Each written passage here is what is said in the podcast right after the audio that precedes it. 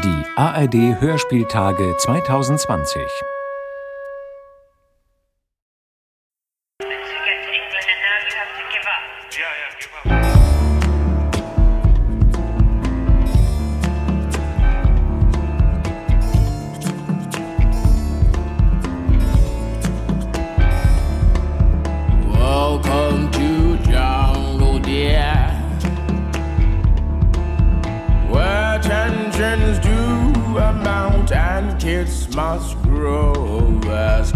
make possible.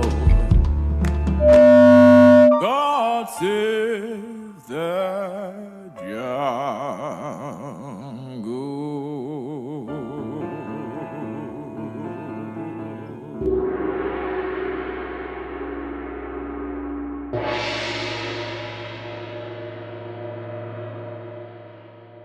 Most people are just not comfortable in their own heads. According to a new psychological investigation led by the University of Virginia, the investigation found that most would rather be doing something, possibly even hurting themselves, than doing nothing or sitting alone with their thoughts.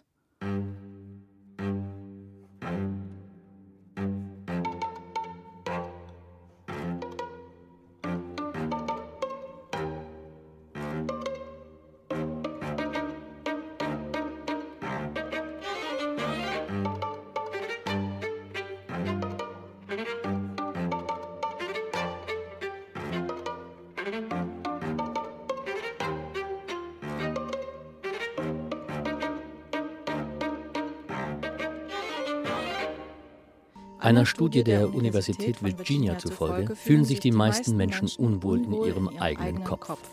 Eine Untersuchung ergab, dass die meisten Probanden lieber alles andere taten, sogar sich selbst Schmerz zufügten, als nichts zu tun oder allein mit ihren Gedanken gelassen zu werden. Immer mehr Menschen leben in dem Eindruck, keine Zeit zu haben, obwohl niemals in der Geschichte so viele Menschen so viel freie Zeit zur Verfügung hatten. Möglich gemacht hat das der technische Fortschritt. Aber genau dieser technische Fortschritt, auch so eine Paradoxie, stiehlt uns auch wieder unsere Zeit. Wer sich jetzt noch umdreht, ist selber schuld. Ich habe keine Zahnseide benutzt. Das führt zu Paradontose und zum Verlust meiner Zähne. Genauso benutze ich nicht meine Zahnschiene gegen das Knirschen und so knirsche ich im Schlaf bitter weiter, bis meine Zähne brechen. Es gab in der Helios-Klinik einmal einen netten mittelalterlichen Mann, der ausbrach, um sein Leben zu leben. Schade dabei war, dass er nicht gesellschaftskompatibel war. Sein Erkennungsmerkmal waren seine herausgebrochenen Zähne. Ich stehe nicht auf, wenn mein Wecker klingelt. Ich drücke meinen Wecker in den Snooze-Modus, um länger in meiner eigenen Unwirklichkeit zu schweben. Ich kaufe und esse weder Fleisch noch Fisch. Ich habe viel zu viel Plastik verdaut. Ich melde mich nicht an. Ich melde mich nicht ab. Ich wehre mich selten. Ich kann manchmal nicht atmen. Ich konzentriere mich nicht. lasse mich leicht ablenken, treue mich absichtlich. Ich möchte dich einfach mal wieder in den Arm nehmen und wissen, nein, Ich denke zu viel und zu wenig. ich handle zu wenig und zu viel. Ich entferne meine Körperbehaarung nicht. Ich habe keinen Kontakt ohne klaren Konsens. Ich glaube mir kein einziges Wort. Ich handle nicht nach meinen Überzeugungen. Ich engagiere mich weder politisch, gesellschaftlich noch ökologisch. Ich habe weder Kinder noch Tiere. Ich ziehe nicht aufs Land, in den Wald, wenn ich Zeit habe. Ich male Weinen. nicht. Ich traue mir nicht. Ich traue mich nicht. Ich Weinen. gehe nicht über meine Verlasse Grenzen. nicht meine Comfort. Ich Weinen. schweige nicht. Ich bete Weinen. nicht. Ich sage nicht, das, was ich denke. Weinen.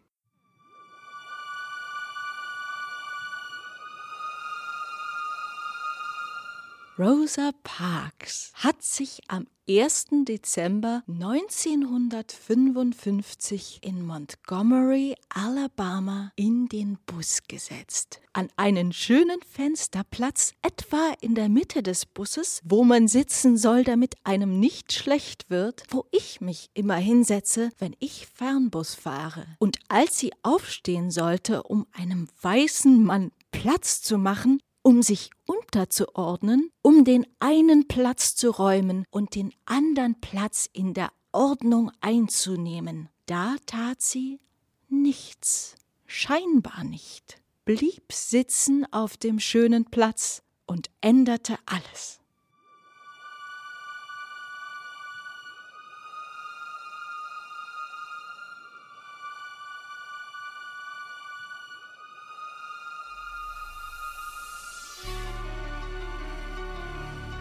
Sich widersetzen. Widerstand, Widerstand leisten. Standhaft, Standhaft bleiben. Beredtes, Beredtes Schweigen. Schweigen. Innere Innere Emigration. Immigration. Enthaltsamkeit. Enthaltsamkeit. Ziviler Ungehorsam. Ziviler Ungehorsam.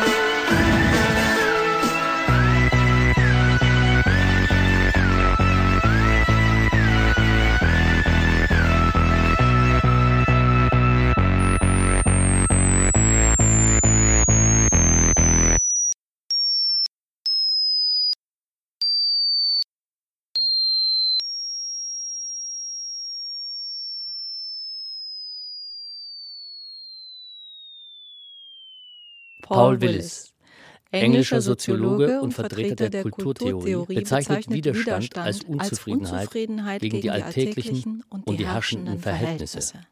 Er stellt dies am Beispiel männlicher Jugendlicher aus der Arbeiterklasse dar. Die Jugendlichen lehnen sich gegen die als ungerecht empfundenen Lebensumstände auf.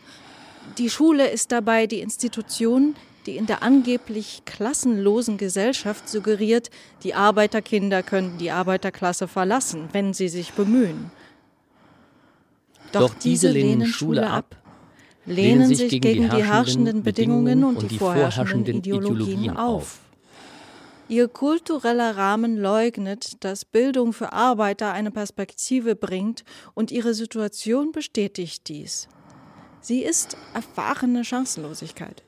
Die Jugendlichen greifen dabei das System, nicht als solches, als solches an. Sie fordern, Sie fordern nicht ihre Chancengleichheit, kämpfen nicht für die nicht für die Durchsetzung, Durchsetzung ihrer ihrer langfristigen langfristigen Interessen. Interessen. Stattdessen entwickeln sie Gegenstrategien, um ihre Situation zu bejahen. Zum Beispiel indem sie ihre Männlichkeit durch Sexismus und Rassismus aufwerten und, Und sich sich dem dem Bildungssystem Bildungssystem verweigern.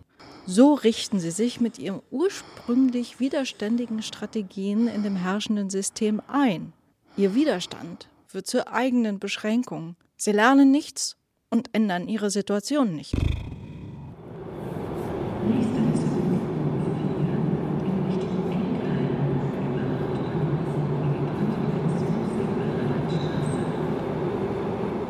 Also, das älteste schriftliche Zeugnis zivilen Ungehorsams findet sich nach David Daube in der Bibel. Im Tanach, Exodus Vers 1, Satz 15 bis 17, wird beschrieben, wie der ägyptische Pharao den hebräischen Hebammen befiehlt, alle neugeborenen Jungen zu töten. Diese Situation, in der sich die hebräischen Hebammen weigern, einen befohlenen Genozid auszuführen, erfüllt bereits die beiden Hauptkriterien zivilen Ungehorsams. Er ist gewaltfrei. Und die Handelnden, also in diesem Fall die hebräischen Hebammen, berufen sich in ihrer Gottesfurcht auf ein höheres als das durch den ägyptischen Herrscher gesetzte positive Recht.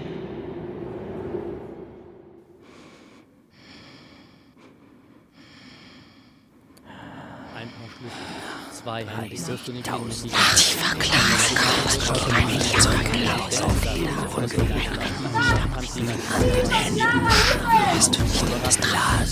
Ich fühle mich nicht gut. Als Mauern.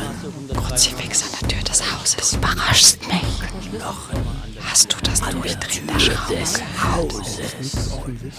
Lass uns gehen. Ich schwöre dir, mir haben sie ins Gesicht gespuckt. Wir sind uns Kopf.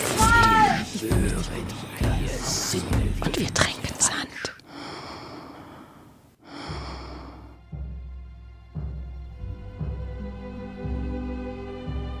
nun die Wettervorhersage für morgen Sonnabend, den 1. Dezember. Teils klar, teils bedeckt, der Nebel hält sich. Verbreitet Frost, freundlich, teils nebelig trüb. Im Westen wie im Osten nichts Neues. Heiter bis wolkig. Was machst du morgen? Nimmst du mich mit? Etwa in diesem Moment endet der November.